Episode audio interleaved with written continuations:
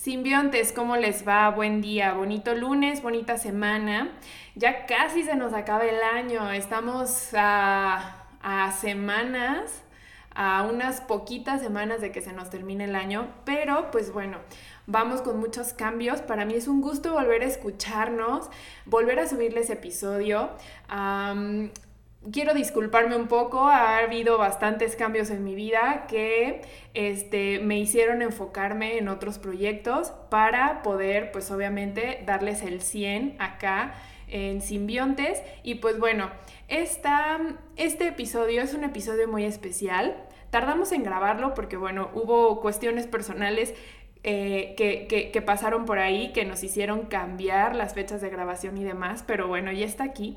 Este tema para mí se me hace súper importante porque creo que el volver a conectar con todas nuestras culturas ancestrales, con todas nuestras culturas indígenas, con las comunidades, conectar y reconectar con ese saber milenario que ellos tienen, nos va a hacer muchísimo más conscientes con nuestro planeta. El poder saber por qué, por qué piensan de esa forma, el no discriminarlos, el poder capturar todo eso que saben y guardar, resguardar toda la sabiduría de esas comunidades es algo súper importante y no solamente las de México, sino las de todo el mundo. Creo que el poder tener este conocimiento en nuestras manos nos va a dar mucho poder. No por nada estas comunidades subsistieron por muchos, muchos años, por cientos, algunos por miles de años, antes de que nosotros llegáramos o que toda la comunidad occidental haya, haya llegado a nuestras tierras. Y pues bueno, nos dejaron cosas maravillosas como como por ejemplo los aztecas nos dejan esta agricultura sustentable con las chinampas en Xochimilco, este, las formas, como ya lo platicamos, las formas de producir cacao en aquellas épocas donde era, donde sembraban estos árboles de cacao, los sembraban en la selva, pero nunca destruyeron la selva. Entonces, creo que es bien importante poder tomar todo este conocimiento y aplicarlo. Y pues bueno, agarrarnos de la tecnología, pero hacerlo de buena forma y poder hacer que estas técnicas ancestrales pues mejorarlas, pero todo el tiempo haciéndolo sustentable. Acuérdense que la idea o el objetivo de, de, este podcast de simbiontes es ver estas formas de cómo poder convivir con la vida de una manera sustentable, pero sin tener que dejar a un lado nuestras comodidades o los avances tecnológicos a los que ya estamos acostumbrados, pero hay que hacerlo de una manera sustentable. Así es que hoy te traigo o como invitado a Fernando Barba y a su esposa Nayeli, que nos platican, ellos trabajan con las comunidades indígenas muy de cerca, ah, tienen todo este conocimiento de primera mano, así es que ellos son los invitados de lujo de este episodio.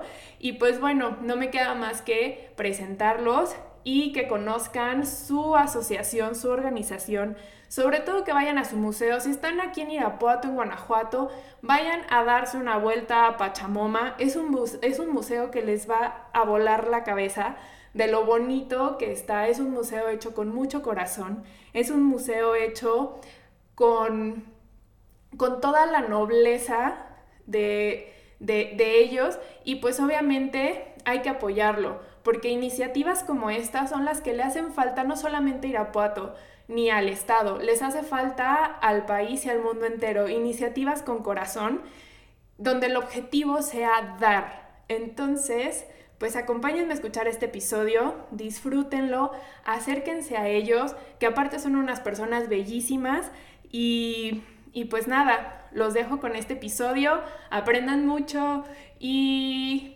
visiten también las comunidades indígenas, visítenlas con respeto, porque también el dinero que vamos a dejar a estas comunidades es para ellos. Entonces, sean parte de este cambio, apoyen a las comunidades, eh, compren sus artesanías, no regaten, por favor no regaten. Lo que ellos hacen lo hacen de mucho corazón, es artesanía de primer nivel y pues nosotros como mexicanos hay que saber valorar lo que otros mexicanos como nosotros hacen. Entonces, pues bueno, vayamos a disfrutar el arte, el arte de nuestras comunidades indígenas, el arte que está exhibido en Pachamoma y disfrutemos este episodio, ya saben, compartan en todos lados.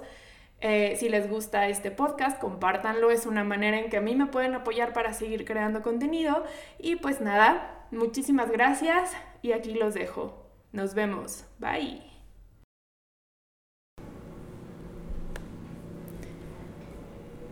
Buen día y sean bienvenidos a Simbiontes Podcast, un podcast donde haremos evidente lo evidente y conectaremos con las conexiones de la vida. Si siempre has tenido la cosquilla de hacer algo positivo por el planeta y no sabes cómo, aquí te ayudaremos a darle más sentido a lo que ya haces todos los días. Te diremos cómo tus acciones de vida y tus buenos hábitos de todos los días hacen de este planeta un mejor planeta. Conviértete en un agente de cambio desde la comodidad de tu casa, inspira con tus resultados a los seres vivos con los que convives y juntos vayamos haciendo cadenas de seres simbióticos donde el único propósito sea ganar, ganar. Y pues bueno, a lo largo de todo este año hemos hablado acerca del medio ambiente y de todas las diferentes formas de llevar una vida armónica con ella. Pero nunca hemos hablado de dónde viene nuestra relación caótica con el medio ambiente. Porque como cualquiera de nosotros, si queremos arreglar los problemas que tenemos ahorita, es necesario voltear hacia atrás y analizar el origen y nuestra relación con todo, para poder descubrir cuál es el problema y así podamos solucionarlo. Como cuando queremos arreglar algo de nuestra psique, le llamamos terapia psicológica. Si queremos arreglar algo del trabajo, le llamamos mejora continua. Pero, ¿cómo le llamaremos si lo que queremos arreglar y reconciliar es nuestra relación con la Tierra y con nuestro planeta? Así que hoy, en el programa está Fernando Barba, que es presidente de la Fundación Fernando Barba Amezcua AC, y Nayeli Cuellar, directora del Buceo Pachamoma. Ellos son una pareja de recién casados que están comprometidos con el espíritu humano y con la relación de ese espíritu con su entorno. Ellos han viajado por todo México y por el mundo conociendo todas esas culturas ancestrales que le han dejado al planeta un importante legado cultural y espiritual. Fernando forma parte de Pachamoma en Irapuato, un museo que vale toda la pena del mundo conocer.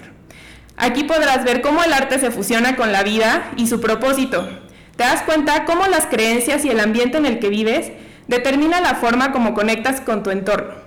Aquí no solo aprenderás de arte, sino que también empezarás a formar una conexión con la historia de la humanidad.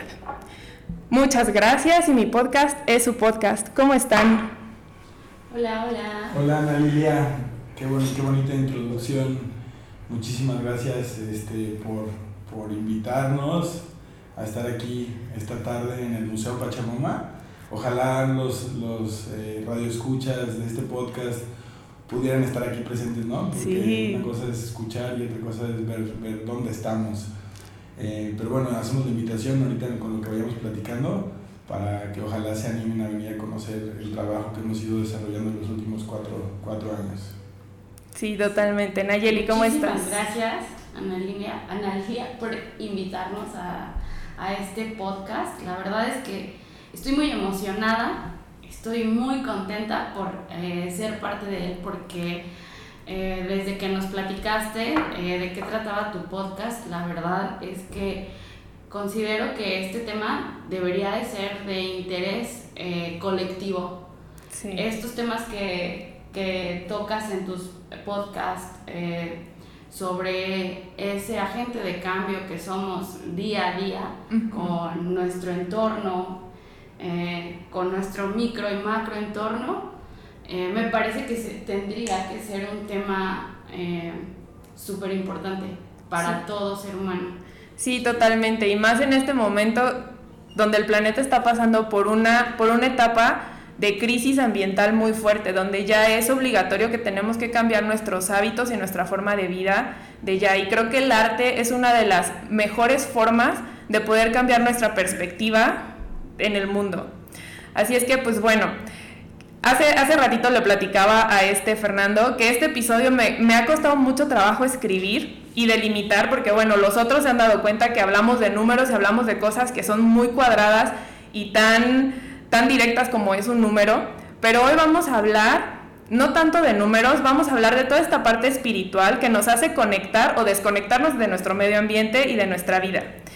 Y pues bueno, posiblemente muchos de los que están escuchando no comparten mi punto de vista, pero creo que muchos de los problemas ambientales que vivimos ahorita es porque el hombre Homo sapiens, especie, se ha posicionado como un ser supremo en el planeta.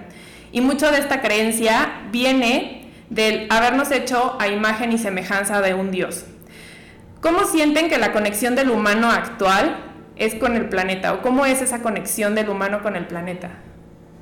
Bueno, eh, yo, yo creo que habemos personas que estamos realmente conectados con la madre tierra eh, a través de un crecimiento en conciencia, eh, con una relación directa, ¿no? sintiéndonos como unas, un solo ser vivo, pero también sabemos que hay muchas personas que, que todavía no llegan a, a, aceptar esa conciencia e identificarla y pues, pues no están en esa armonía en conjunto con, con el planeta, ¿no?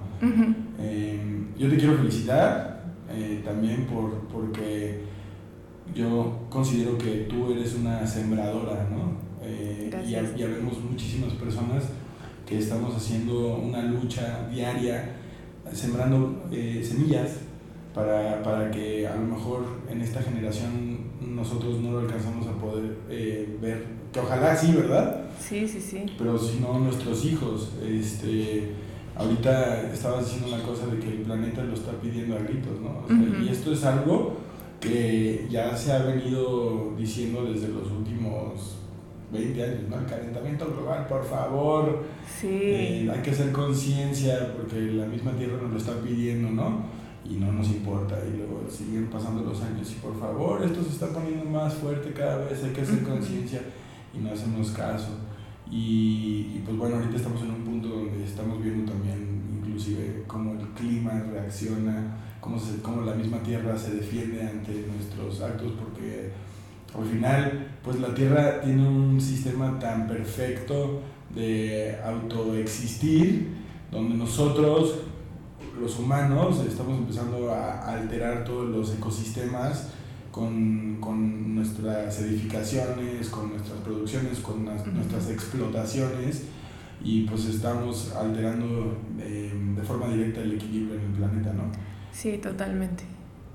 Creo que eh, completamente tienes razón, Fer, en que esta relación se ha visto alterada más que nada en esa percepción, en esa conciencia de relación que hay, porque en realidad nunca se ha perdido, o sea, nosotros seguimos subsistiendo de la tierra. Eh, los recursos eh, que los cuales creemos poseer, poseer perdón, siguen siendo de la tierra. Entonces nuestra relación en realidad siempre ha sido estrecha con ella. La diferencia aquí probablemente sería la relación en conciencia que tenemos de ello, porque eh, creo que eso es lo que nos ha hecho probablemente involucionar en ese sentido, ¿no? De unificación con el ambiente que, que, está alrededor de nosotros. Y pues sí, creo que, que ese es, eh, sería, ¿no? Mi punto de vista con respecto a la relación que hay con la Tierra. También siento que mientras más vamos como... Mm, voy, a, voy a llamar evolucionando en este sistema tecnológico y, como decían, de, de, esta creación humana, que callamos, o sea, bien lo decía Nayeli, no hemos perdido esa conexión estrecha, pero más bien como que apagamos el switch de qué tan, de qué tan importante es la Tierra para poder tener todos estos avances tecnológicos, científicos y demás que, que va consiguiendo el humano. Entonces creo que más que nada como que nos cegamos o ya tenemos como ese como esa venda que que nos hace dejar de percibir toda esta, esta conexión y la importancia que realmente tiene el planeta para nosotros para seguir subsistiendo. Creo que muchas veces pensamos que gracias a nosotros los humanos el planeta existe, ¿no? Cuando es al revés, gracias al planeta nosotros existimos. Y pues, ¿creen que la forma de, en la que cada persona percibe al planeta afecta su relación al medio ambiente o cómo creen que lo percibe no sé, la gente de aquí Irapuato, vámonos a lo local, ¿no? ¿Cómo percibe la gente de lo que ustedes han visto, cómo percibe la relación con, su entorno? Híjole, mira, te voy a poner un ejemplo. Acabas de decir Irapuato, pero me voy a ir a Ensenada. Ok, ok. Porque esto nos acaba de pasar la semana pasada. íbamos manejando, nosotros viajamos mucho, eh, trabajamos con las comunidades indígenas y cuando vienen de otros países, Colombia, Perú, Brasil, este, inclusive México, pues organizamos este, ceremonias de sus tradiciones eh, ancestrales, ¿no? y, en, la semana pasada nos tocó estar en, en Ensenada y bueno, mientras íbamos en la calle, este, íbamos manejando y el coche enfrente, así nada más se vio como salió una mano y una botellota de cristal, trácatelas, ¿no? Sí. Este, a la calle, o sea, literal, o sea, ni siquiera había un baldío, nada, o sea, al lavamento, que digo, no porque hubiera un baldío, aviéntale al baldío, ¿no? Sí. No, pero ahí literal a la banqueta, ¿no? Y yo la verdad es que siempre me molesto mucho y dije, híjole, me fui así para ponerme al lado y Nayeli, por favor, no le voy a decir nada, ¿no? Sí. No, pues es que ya no se sabe. Sí, no sabes con quién te vas a topar. ¿Cómo, ¿Cómo van a reaccionar, no? Y, bueno, total, como que yo digo, la tierra me defiende, ¿no? O sea, si yo estoy defendiendo, defendiendo la tierra, igual la tierra también me va a defender. Y, y a la hora que me paro ahí justo al lado de él, le digo, oye, brother, por favor, no avientes basura, ¿no? ¿Qué te importa? Me dice, le dije, la tierra es tu madre, hermano y me dice, la tuya. le, dije, sí, la mía. Este, por, eso, por eso yo la respeto. Total, ya no se alargó. Pero al final de cuentas, hay personas que, que hay, o sea, es un claro ejemplo que, que, no ven a la tierra como su madre, ¿no? Y simplemente por, por, no verla como, como un ser vivo que que tiene que es una dadora de vida piensan piensan que le, o sea, es, es, totalmente inconsciencia sí. al final de cuentas nosotros consideramos. Eh, pero bueno al menos con, con este tipo de, de, ejemplos o situaciones lo que uno trata es tratar de, de hacer un poquito de conciencia no aunque te ganes una mentada de madre Sí, claro. Este, sin embargo, por el otro lado, ves aquí a mucha gente, por ejemplo, ya regresando a Irapuato, que están haciendo, por ejemplo, aquí en, la calle, que te regalan arbolitos, ¿no? Este, gratis. Sí, sí, sí. Proyectos de reciclaje, o sea. Sí. No, y déjenme decirles, o sea, este, este podcast me ha ayudado a conocer gente de Irapuato que está haciendo unas cosas que no se imaginan y que y de Irapuato, de Guanajuato, o sea, del estado, que son muchas cosas que me dicen, ¿en serio pasa aquí? Y yo, claro que sí pasa. También hay personas increíbles aquí en Irapuato, en Guanajuato, y en todos lados hay personas increíbles. Pero lo bueno es saber reconocer lo que tienes en tu ciudad. Porque muchas veces preferimos ver lo malo, ¿no? O, o es lo primero que sale. Siempre lo malo y lo que pasa mal aquí en Irapuato, pero hay cosas muy buenas como lo que hacen ustedes que pasa aquí. Y, y hay algo, bueno, ¿Por qué, me acerqué a ustedes? Porque ustedes tienen este conocimiento de las culturas ancestrales y mucho de lo que ellos nos dejan o lo que nos han enseñado es a cuidar el planeta, ¿no? Creo que muchas de las técnicas, voy a hablar, si hablamos de agricultura, bueno, están las chinampas, este, que es una agricultura sustentable 100% y que lo hicieron las culturas ancestrales, ¿no?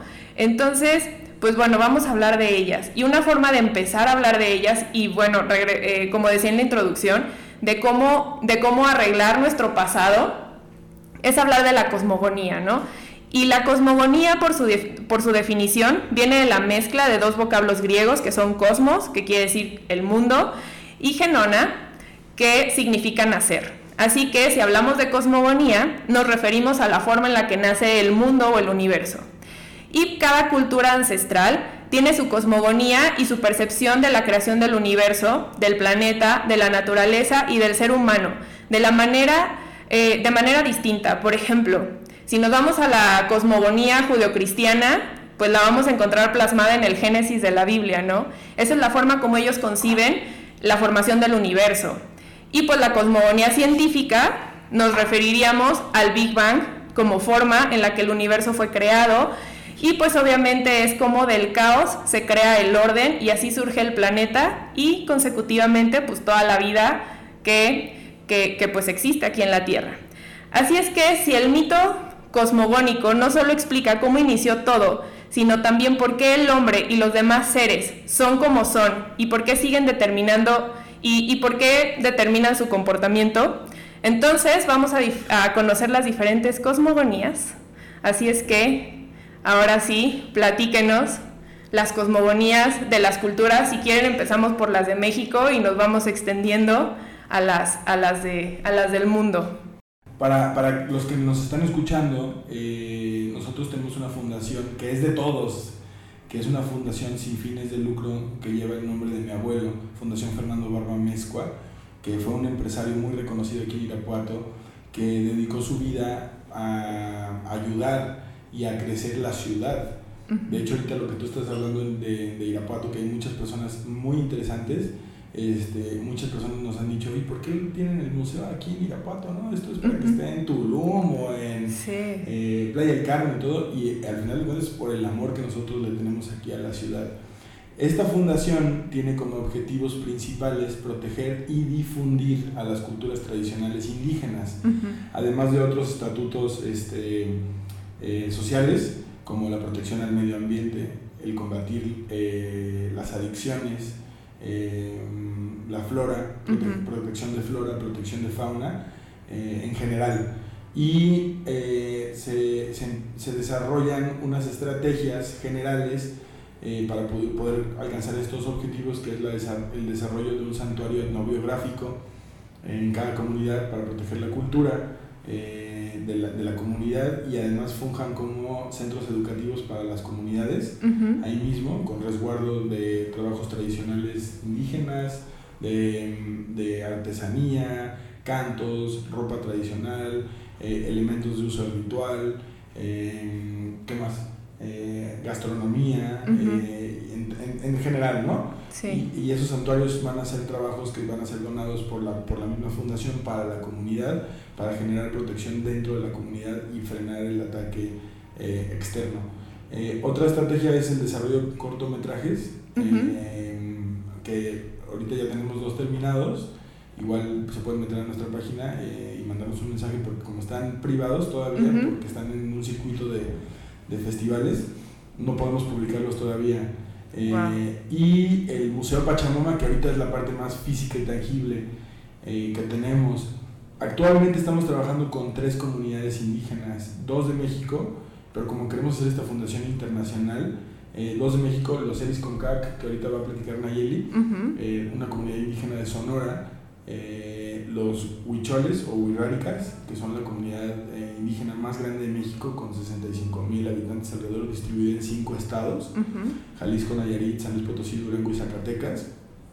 estas son en México, y dos internacionales, que son los cofanes, que es una tribu, eh, una comunidad, un resguardo indígena en Colombia, y los chipibos, que son también una comunidad indígena similar a, Huichol, pero en Perú, y, y, pues son las, las, las, cuatro comunidades con las que estamos empezando a trabajar, y una vez que se alcancen eh, estos objetivos de estrategias que te platicamos, los santuarios, los documentales y la exposición en el, en el Museo Pachamama, se procede a, a, seleccionar a otras tres comunidades para que a lo largo de un, una trayectoria de vida podamos ir generando un acervo etnobiográfico de resguardo cultural a nivel mundial de todas las culturas que están siendo atacadas y que se tienen que preservar para, para que eh, se siga manteniendo el equilibrio en el planeta. Porque el 70% de la biodiversidad de todo el planeta es resguardado por estas comunidades indígenas. Sí. Entonces eso más es como un general y ahora Nayeli les va a explicar un poquito, por ejemplo, ya que se está entendiendo con quién estamos trabajando, este, cómo piensan. Cómo sí, sí, totalmente. Y algo es, lo, lo dices perfecto, es súper importante, pues sí, tener, tener todos estos conocimientos ancestrales, tenerlos guardados y pues obviamente difundirlos, porque son enseñanzas y son, este, pues es muchísima ciencia y que realmente es ciencia la que tienen ellos guardada, que no debemos perderla. Entonces, y sobre todo y también todo el, todo el acervo este, biológico que tienen sus comunidades, simplemente los huicholes en San Luis Potosí están peleando contra mineras para que no, no, no degraden más el desierto, que es súper importante para ellos. Y pues es es, es muy interesante lo que hacen. Gracias por compartirnos. La verdad yo no sabía que era tan grande Pachamoma y esta fundación. Y wow, estoy encantada. Estamos, mm, más allá de eh, preservar y difundir eh, las culturas y el arte de la comunidad indígena en Fundación Fernando Barba Mezcua, el objetivo primordial es preservar el pensamiento indígena, eh, comunicar y difundir el pensamiento indígena, porque ese pensamiento indígena es una riqueza de valores que son una necesidad para, la, para la vida actual. Em, como te comentaba, eh, la, la, comunidad Comcac, o comunidad Seri, que es una de las comunidades eh, indígenas con las que trabajamos aquí en México, tienen mm, como muchas peculiaridades. Entre ellas eh, es su vasto extensión territorial y su cantidad tan baja de habitantes. O sea, son mil y tantos, mil doscientos. Pues bueno, creciendo uno que otro nacimiento, pero en general es una, es una comunidad pequeña que son dueños de la isla más grande de México, la isla Tiburón. Y además de parte del desierto y también sus, sus extensiones de territorio también tienen playas y manglares dentro de la isla, eh, hay borregos y marrón dentro de, de, esta isla tiburón y es tan sagrada para ellos que ni siquiera la habitan. Es una isla a la cual solamente van y visitan y se regresan, ni siquiera es una isla habitada. Por eso es que la isla preserva su ecosistema al 100% y, eh, y se ve pues como la flora y la fauna tienen vida dentro de esta isla sagrada. La comunidad Comcac tiene una particularidad y es que fue la única comunidad indígena en México que no fue catolizada. Wow. Cuando vino la, la colonización. Entonces es una comunidad muy mística, muy misteriosa, porque esta comunidad fue una comunidad nómada que estuvo viajando por todo el mundo hay como eh, muchas teorías de dónde nace la comunidad Comcac. Y, y, pues se dice que anduvieron con los vikingos, que cruzaron por el estrecho de Bering, o sea, hay, como fueron nómadas, no hay como tanto registro. Y fíjate que eso causa también hay conflicto, porque mismos habitantes de Sonora de, desconocen como dueños de la tierra sonorense a los Seris, a los Comcac, porque saben que fueron nómadas. Entonces dicen, no, es que ellos no son de aquí, no tendrían derecho a las tierras. Pero esas tierras se preservan, esa isla se preserva gracias a esta comunidad. Eh, y como te comentaba, pues bueno, son una comunidad que nunca fue eh, catolizada. De hecho, hay una película que se llama Cabeza de Vaca, donde habla de un conquistador que viene a, a catolizar a las comunidades indígenas de México y termina siendo conquistado él sí. por, los, por la comunidad Comcac y regresa a, a España y, y este, dice, no, pues es que fíjense que nos equivocamos, ¿no? Nosotros no teníamos nada que enseñarles y pues bueno, termina siendo ejecutado. Pero bueno, eh, pasando ya a, tema como más, eh, a la pregunta, eh, una de la cosmovisión que tiene esta comunidad tan mágica de cómo surgió el universo o cómo surge la Tierra es la, la leyenda de la tortuga, que es una leyenda que habla sobre cómo la Tierra emerge de las aguas una vez que se creó. Y dice que cuando el creador hizo, creó la creación, le pidió a los animales que bajaran hasta el fondo del mar para sacar la tierra por primera vez y de esa tierra surgiría el firme para, para, que, para que todos los demás, para que los animales pudieran vivir fuera de la tierra. Entonces, pues hubo muchos animales que trataron de bajar al fondo del mar eh, y no lo lograban.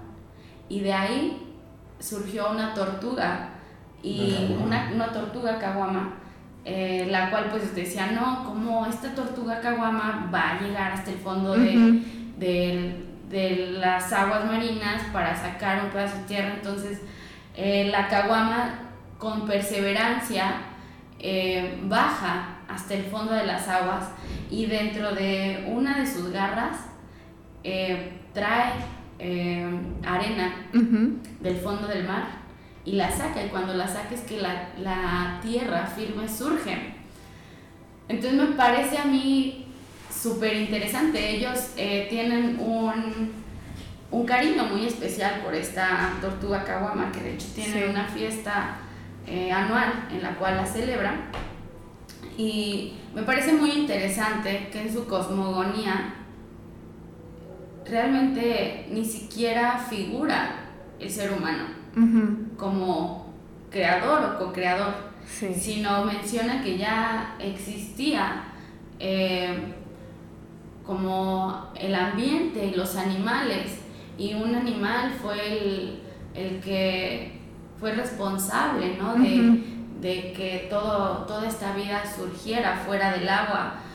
Y me parece mucho, muy interesante, me, me parece muy, pues sí, súper interesante, ¿no? A, esta idea que, que, tenemos nosotros en la sociedad occidental de que, pues, el semidios, que es el hombre, pues básicamente fue lo que vino a coronar este pastel de la creación, ¿no? Sí, claro.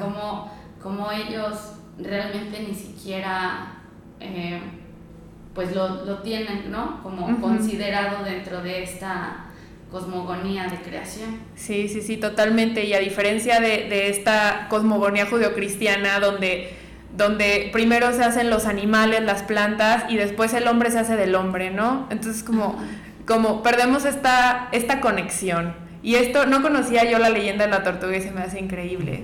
Entonces, pues bueno, pasemos con, con los huicholes.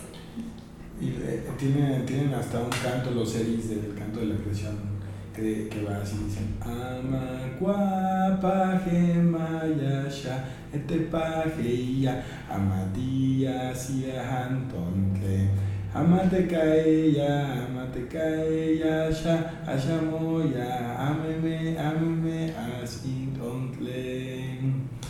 Y es el canto que ellos cantan este, eh, con respecto a la creación a través, del creador que es Shanghano Cuenque para ellos, ¿no? Sí. Eh, es súper bonito porque ahora que mencionas lo de los cantos, la comunidad Seri tiene cantos a todo lo que le rodea, canto a la cueva, canto al sol, canto a las estrellas, canto al mar, canto al caballito de mar.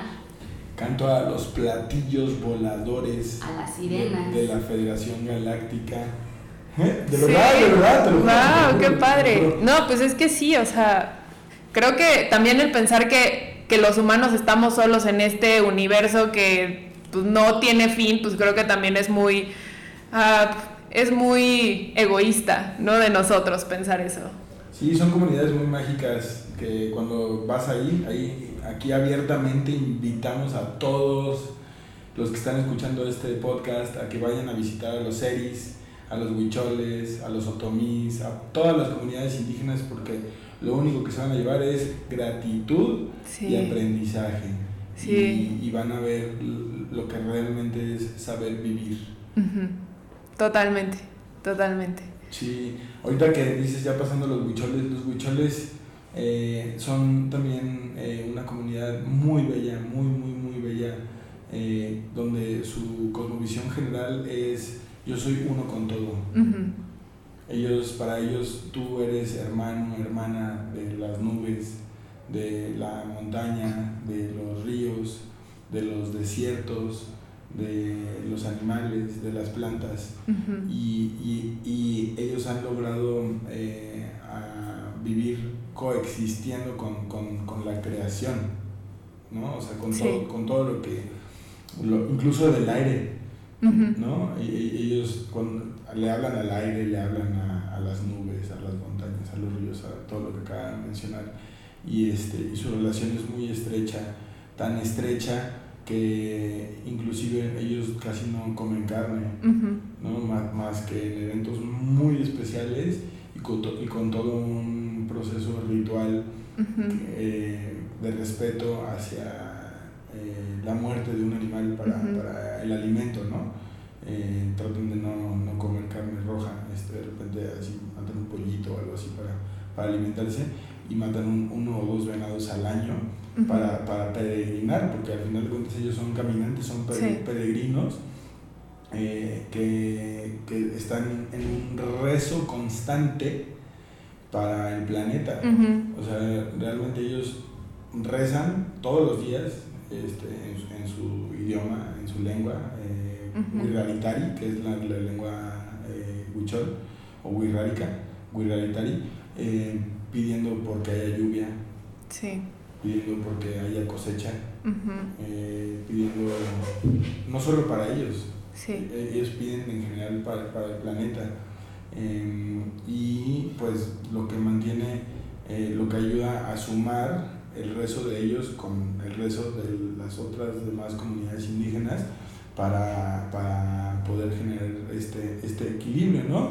Que mucho de esto fue dado por, por, así como Nayeli estaba contando la historia de, de los Seris, pues ellos son guiados por el espíritu del Cayamari, ¿no? que, es el espíritu del venado azul. Ellos como caminantes, como peregrinos, se les aparece este espíritu de un venado azul. Y les pide que lo, que, que los, que lo, que los, que lo sigan. Y los va llevando a cinco puntos sagrados donde el venado este, les va mostrando eh, los lugares sagrados desde San Blas, en pasando para la sierra, bajando para, para Zacatecas, hasta San Luis Potosí, este, y terminan en, en, la parte del desierto de San Luis Potosí, donde, donde se conoce para ellos es el desierto, este, ay, no puede ser posible ¿Wiricuta? El Wiricuta. Ajá, sí. sí. Perdón, es que entre sí. los pensamientos, Wiricuta. Ajá, Wiricuta no se vende, Wiricuta se defiende. Exacto.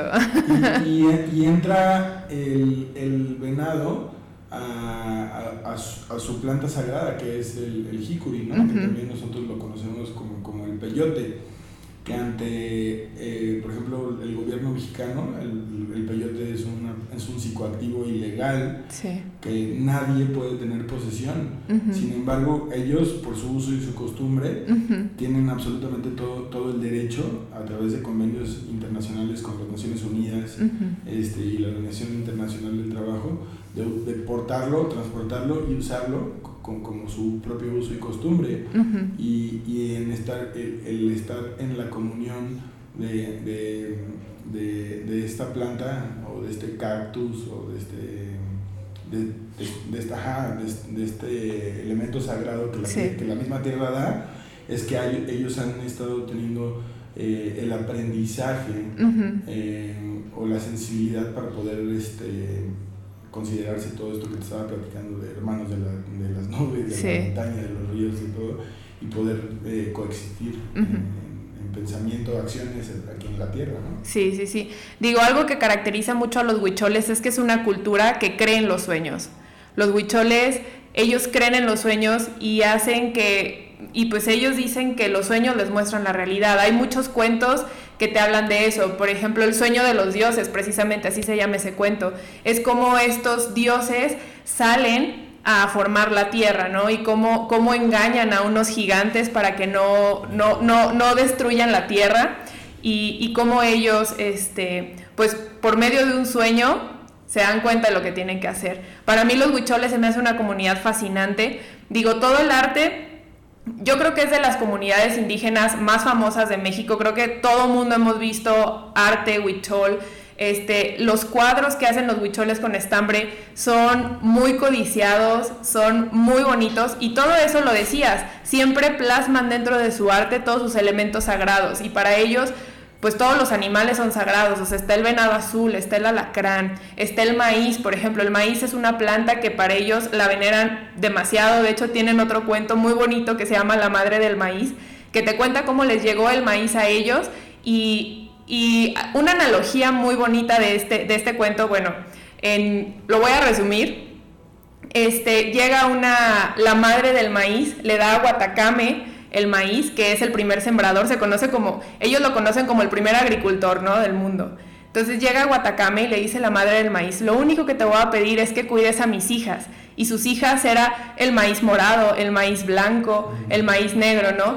Entonces llega y le dice, solamente te voy a pedir que las cuides, no las pongas a trabajar, respétalas. Entonces resulta que Guatacame se lleva a sus esposas, por así decirlo, se las lleva a su casa y la suegra, como buena suegra, las pone a trabajar entonces las pone a moler el maíz. Entonces al estar moliendo el maíz, ellas empiezan a sangrar y empiezan a sufrir. Entonces llega la madre del maíz y le dice a Guatacame, como hiciste sufrir a mis hijas, por esta razón te voy a, voy a hacer que tus próximos cultivos tú tengas que trabajar para tener maíz, tú tengas que sufrir para tener maíz, si tú quieres. Entonces creo que la analogía aquí es que no tanto, no era el cuidar a las hijas de no las maltrates, pero yo creo que el, maltrato va hacia todo el planeta, ¿no? Entonces vamos a respetar el planeta y pues obviamente, ahorita lo estamos viendo, no lo respetamos, ¿cuánto, cuánto trabajo nos cuesta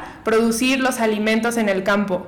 Nos cuesta muchísimo más trabajo y tenemos que aplicar más fertilizante, más agroquímicos, más de todo para poder producir alimentos, ¿no? ¿Por qué? Porque ya tenemos una agricultura intensiva que está destruyendo el planeta tremendo. Entonces, creo que los huicholes tienen una visión de, del mundo de la vida muy diferente y lo plasman totalmente en sus cuentos, en su arte, en su forma de vida, lo decía este Fernando, o sea, con todo su peregrinar, o sea, ellos creo que empiezan en San Blas y terminan en Wirikuta. Entonces caminan y pues en todo este caminar van, van de alguna forma predicando sus culturas, predicando sus costumbres, predicando su pensamiento. Entonces creo que los huicholes se me hacen unas, una cultura maravillosa y con, una, con un saber impresionante. Sí, no, además ahorita también, precisamente, la fiesta más importante que tienen es la fiesta del tambor, que es la fiesta que celebra eh, la primera cosecha. Sí. Y eh, la la fiesta de la cosecha del maíz. Y ellos no paran de tocar el tambor durante tres noches y dos días completos, celebrando que, que el maíz llegó. Y de hecho son esas fiestas que empiezan, dependiendo la, la región, eh, eh, empiezan desde finales de octubre, noviembre y principios de diciembre. Entonces ahorita estamos en, en, temporada de fiesta huichol. Sí, qué padre. Fíjense que justo ahorita que platicábamos como de esta conciencia que tienen, eh, por ejemplo, los huirráricas con, con el maíz, me, perdón, me recuerda mucho eh, como justamente un pensamiento que estaba teniendo hace unos días sobre la verdadera conciencia que tenemos de nuestra alimentación. Y creo que, que ahí desencadena como mucho de la explotación que hay en el medio ambiente, porque creo que parte del por qué se, hay sobreexplotación de ganado y de cultivo, pues es por esa eh, poca conciencia que ahora tenemos de alimentarnos, ¿no? Pues crece la demanda, pues tiene que crecer la oferta, ¿no? Para, para, para poder este, subsistir toda la necesidad que se tiene de esta comida a diferencia de las comunidades indígenas, en verdad, porque la, alimentación en las comunidades indígenas es completamente diferente a, cómo vivimos en la sociedad occidental. O sea, para ellos no es tan fácil como para nosotros ir al supermercado, ir a la tiendita a conseguir alimentos. Y eso hace que los valoren. Por ejemplo, eh, la carne que se, que se consumen, viéndolo desde un punto de vista también espiritual de conciencia, es carne de animales que tuvieron una vida como animales, donde la vaca vivió una vida de vaca, donde el venado vivió una vida de venado. Entonces, por ejemplo, ahora eh, los animales de los que nos alimentamos ni siquiera nos ponemos a pensar si la pobre vaca tuvo algún momento en su vida que se dio cuenta de que era vaca, porque creció, vivió y nació con el único propósito de satisfacer la necesidad humana de consumo. Entonces creo que eso tiene también bastante que ver. Sí. que ya no comemos con esa conciencia de qué es realmente lo que nuestro cuerpo necesita, lo que eh, tenemos disponible, que el ecosistema nos provee a la mano, por esa facilidad que hemos creado. Sí. Desperdicio de comida impresionante. No. Pues, se desperdicia muchísima comida y yo soy fiel creyente de que, de que la alimentación, mejorando la alimentación de todo el mundo, terminarían muchísimos problemas, ya no solamente ambientales, sino de salud, de economía. Y creo que solamente mejorando alimentación podemos acabar o disminuir una serie de problemas que sufre el mundo ahorita. Tremendo. Entonces ese es todo un tema, la alimentación. Impresionante. Sí. Entonces sigamos con estas cosmogonías. Ya hablamos de las huicholes, de la serie. ¿Qué otra? Porque aquí en el museo tienen, tienen varias. Tienen creo que una que es de Perú, es la que está... Los chipivos. Sí. Los, chipivos y, los, cofanes. Eh, pues bueno, es que en, general las, las cosmovisiones son, son similares. Más bien yo creo que aquí al final de cuentas lo que, lo que estamos eh, platicando es un poquito de, de, su historia y sus trayectorias, ¿no? Eh, en general, ahorita los, los chipivos y, y los cofanes por ser comunidades eh, que están en Latinoamérica, nuestro acercamiento ha sido mucho menor al acercamiento que hemos tenido con las comunidades indígenas en México. Sin embargo, hemos podido ir a convivir eh, con, con, con, los dos. este, hemos estado en Perú, hemos estado en Colombia eh, y al final de cuentas o sea, es, es, la misma similitud, ¿no?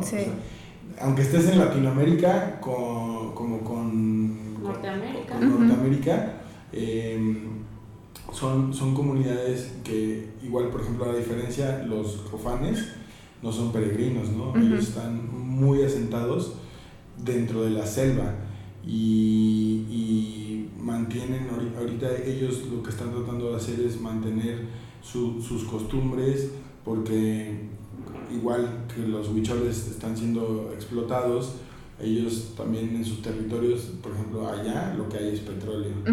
Entonces, y además, eh, ahorita en, la actualidad mineral, petróleo, minerales, y son territorios muy fértiles para, para la siembra de cualquier cosa. Y pues tristemente por el narcotráfico, pues hay muchas partes se está viendo afectada por, por el crecimiento de la, de la planta de la coca. Entonces las comunidades se están enclaustrando ahorita un poquito para tratar de, de que toda esta mm, evolución social no se les meta, porque inclusive ya las mismas generaciones de, de, los niños están tratando de querer pertenecer ya como a, a, la evolución tecnológica y crecimiento social y todo eso, y ya, y ya no están ni siquiera aprendiendo sus, sus lenguas maternas, ¿no? Eh, en, ambas comunidades, en, tanto en los chipivos de Perú como, como en los cofanes de Colombia. Em, la historia, por ejemplo, de ellos, ellos creen mucho, son, son inclusive eh, los cofanes, una comunidad este, que son católicos, este, donde, ellos, ellos em, trabajan con una planta que es la planta del yagé, que también se conoce como la planta de la ayahuasca, y, ellos profesan que Jesucristo fue quien, quien plantó esa, esa planta y lo que era eh, eh, esa planta era un cabello de Jesucristo. Entonces al final de cuentas están este, trabajando directamente con, que es, que es o sea, la cosmovisión de, de, los cofanes es directamente el trabajo con las plantas, ¿no? No solamente la planta del yaje, sino la, el contacto eh, de ahorita lo que decían ayer al principio de una coexistencia con su ecosistema para, para, para, aprender lo que cada, cada componente de, de cada planta tiene como beneficio para, para, los propios seres humanos. Entonces ellos, o sea, como están hasta dentro de la selva, pues no hay farmacias, ¿no? Entonces saben, saben curarse con, con, lo que la misma tierra da, con el agua de los ríos, con las plantas, con las lianas, con las cortezas eh, y poderlo transformar para, para, un bienestar común. Sí. solo el, el abuelito querubín tiene 108 años y el señor tiene una vitalidad impresionante. Sí. Y es, es, o sea, es, es increíble, pero realmente tienen, regresamos al mismo punto, tienen una alimentación, uff, súper sana, ¿eh? Sí. Súper sana, ellos sí se alimentan de alimentos 100% orgánicos. Sí, sí, sí. Cuando, cuando vienen a México les cuesta trabajo comer. Sí. Y normalmente en la primera semana se enferman. Sí. Por estar comiendo lo que comemos los mexicanos. Sí, que nuestra gastronomía es deliciosa, pero sí, o sea, es pesada. Bueno, pero ya la, la gastronomía moderna. Le voy a poner gastronomía moderna.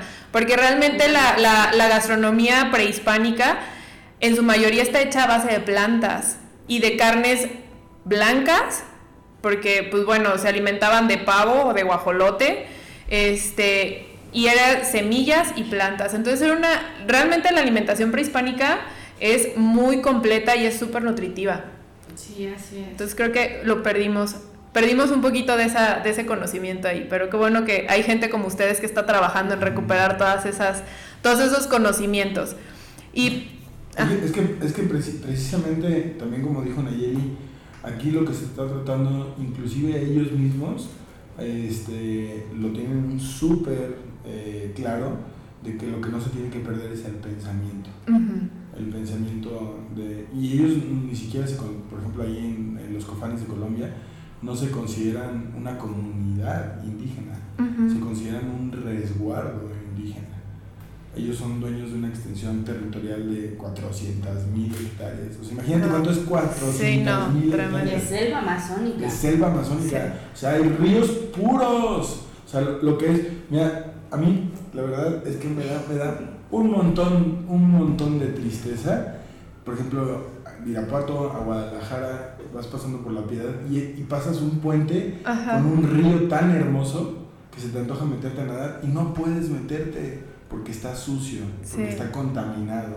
Sí. Entonces, aquí en México, ¿no? Y lo que nosotros tenemos, o sea, sin embargo a ellos allá, como están tan recluidos, todavía la, la naturaleza es pura.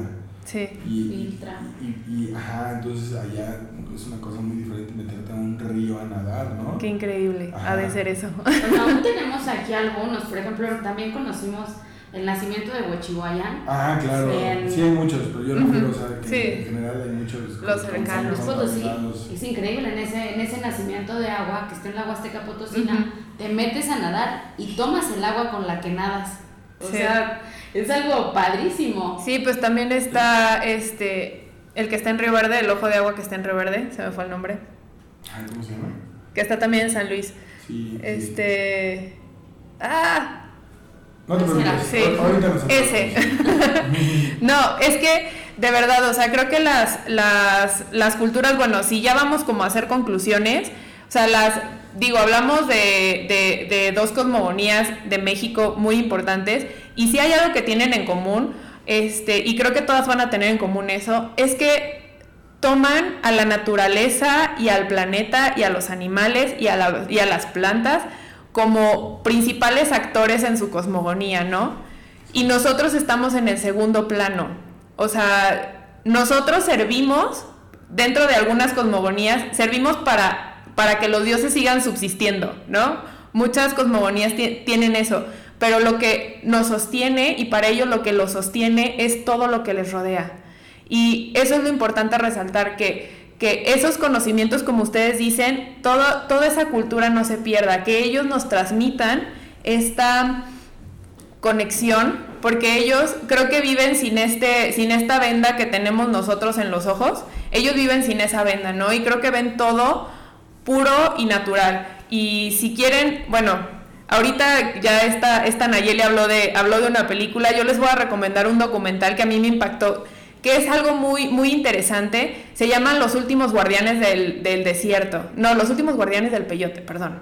Es un documental donde habla de estas visiones, porque también es súper interesante. O sea, sí te habla de los intereses de los huicholes por por, por quitar a la minería del desierto, pero también te habla de toda esta comunidad no huichola que vive en Real de 14, que toda su vida se ha dedicado a la minería y que de ahí su familia se mantiene y te dice, es que no, o sea, porque si a mí me quitas la minería, me quitas mi único recurso y mi único ingreso para mi casa y mi familia, ¿cómo yo voy a, cómo yo voy a subsistir? Entonces son dos, dos perspectivas bien interesantes que vale la pena mucho analizar y tener este pensamiento crítico de decir, ok, ¿cómo estas dos comunidades que siguen siendo mexicanos, que están los huicholes y las personas que viven en San Luis Potosí que no son huicholes, cómo podemos hacer que vivan en un mismo lugar donde todo donde puedan vivir armónicamente y ninguno de los dos sufra, no que los dos ganen a final de cuentas. Entonces es un documental que les recomiendo bastante porque de verdad creo que abre mucho esta, esta perspectiva de también de poder ver las diferentes aristas del problema y sentarnos pues a ver qué es lo que vamos a hacer para que todos podamos vivir en paz y que los dos salgamos ganando a final de cuentas, ¿no? Entonces, este, pues bueno, creo que hablamos bastante de cosmogonías, de poder decir que somos uno con el planeta, que podemos, que podemos vivir en armonía y pues solamente me queda que ustedes ahora me platiquen a dónde invitan a la gente, a dónde, en dónde encuentran el Pachamoma. Bueno, me... padrísimo. Gracias por la, por la recomendación. Pues mira, Pachamoma está aquí en la ciudad de Irapuato, Guanajuato. Estamos ubicados en la zona centro, paralelo a la calle Guerrero. La calle se llama calle Tres Guerras, el número 560. Eh, muy fácil de llegar si vienes por Torreslanda. Eh, es la, la, literal la calle paralela al Guerrero y luego en la segunda cuadra está el museo muy fácil de identificar. Hay un mural de una abuela otomí que está haciendo una danza de las pastoras, que es una danza de petición de lluvia. este, y se pueden estacionar en cualquier lugar que vean en, en, la calle. Y si no, tenemos un estacionamiento más adelantito, que no es de nosotros, es de, es de paga. Y también el estacionamiento de la Plaza España. y se pueden venir caminando. Es un museo donde no se cobra la entrada, es entrada voluntaria. Tenemos una urna, como somos una fundación sin fines de lucro, estamos tratando de ahorita empezar a involucrar mucho a la sociedad, que ya se está empezando a involucrar, para poder seguir avanzando y creciendo este proyecto, eh, que ha crecido muchísimo en los últimos tres años.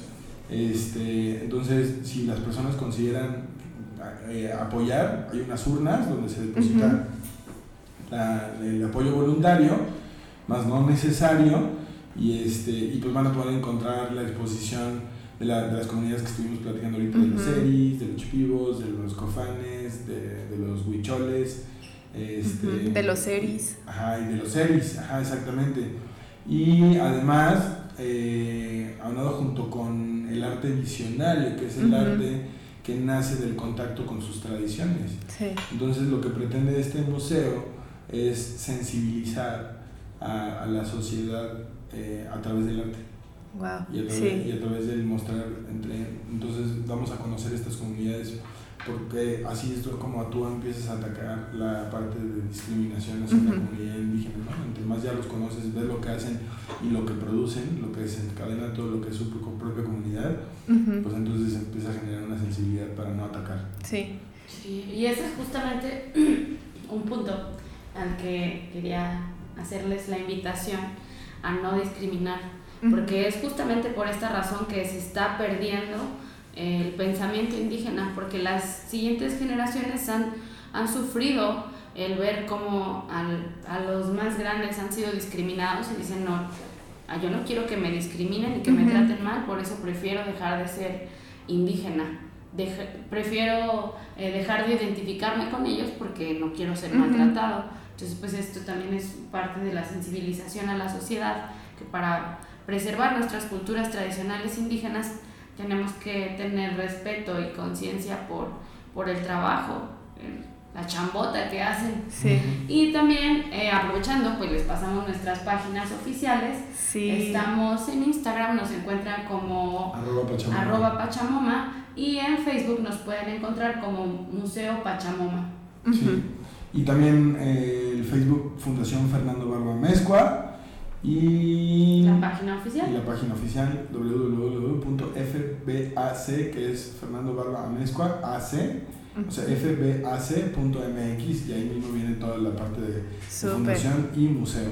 Que estamos en actualización también, porque ahorita el museo ha crecido tan exponencialmente que ya son más de 200 artistas involucrados con un acervo de más de 900 piezas, incluyendo artesanías que ya son propiedad de la fundación a través de las donaciones de los artistas y la compra a los artesanos, porque no, no, no, aceptamos donaciones de, artesanos. Wow, qué padre. O sea, solamente aceptamos donaciones de artistas que ya están posicionados, pero al artesano se le compra todo el trabajo. Entonces todo el trabajo que ven expuesto de artesanía es trabajo que la fundación lo ha comprado y seguimos comprando este, a través del apoyo de los patrocinadores, de nosotros mismos, este, y de personas que también ya tenían esas artesanías compradas y las quieren donar, ahí sí las aceptamos este, para crecer el acervo.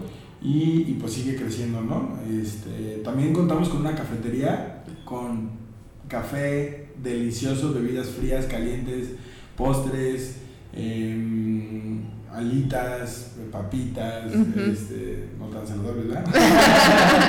Pero que le gustan mucho a los irapuatenses. Sí. Este, y unas terrazas padrísimas, sí. con unos fondos ahí. Con unos murales impresionantes. impresionantes. Sí, sí, hay, sí. Hay mucha gente que se viene a trabajar, que se trae su laptop, este, se pone a trabajar, se toman un cafecito y se van, hacen personas que vienen a hacer reuniones, este, y pues está, o sea, está distribuido para que tú puedas estar en el lugar que más cómodo te sientas, ¿no? Es importante así mencionar, la verdad es que el museo tiene un acervo de obra grande, el un recorrido podría llevarte hasta una hora y media, entonces pues vénganse con tiempo para que puedan así disfrutar cada una de las obras.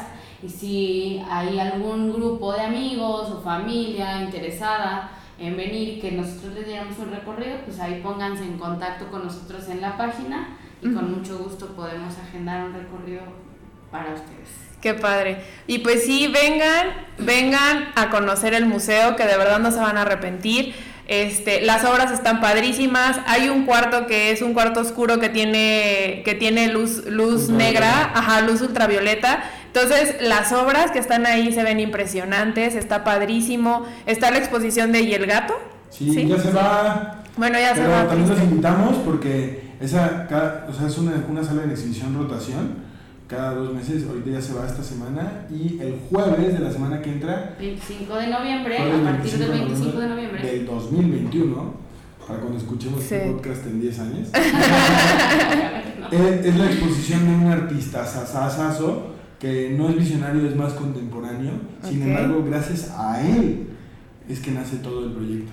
Wow. fue la primer obra de cuando de que, que recibe la fundación, ¿no? Y yo me acuerdo que le estaba platicando, le dije, carnal, vamos a hacer un museo de los más chingones del planeta, güey. Este, sí, jalo, jalo, ¿qué tienes? Le dije, nada. Necesito que dones una obra, ¿no? Y te dijo, pues ya tienes una. Y, y no, no me la donó, me la vendió, me vendió, me la vendió muchísimo más económica del, del costo real este, o sea, realmente fue un valor simbólico que se llama El último camión a casa, que está en el cuarto contemporáneo, un cuadro hermosísimo que a mí me, me enamoró desde la primera vez que lo vi. Es un artista que pinta con muchos colores pasteles, pero es muy bonita su pintura.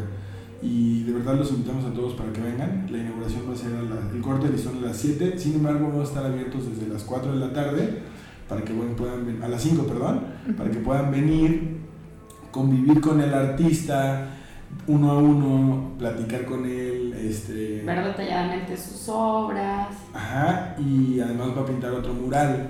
Este, entonces, te invitamos a Gracias, sí, sí, sí. súper invitada, nos vemos aquí el jueves. Sí. Este, si quieres entrevistar a alguien o todo, eres bienvenida. Gracias. Pues muchísimas gracias, muchas, muchas gracias por, por invitarnos y por ser también este medio de difusión de esta conciencia de pensamiento para que todos sobrevivamos, sí. existamos y sobrevivamos como uno.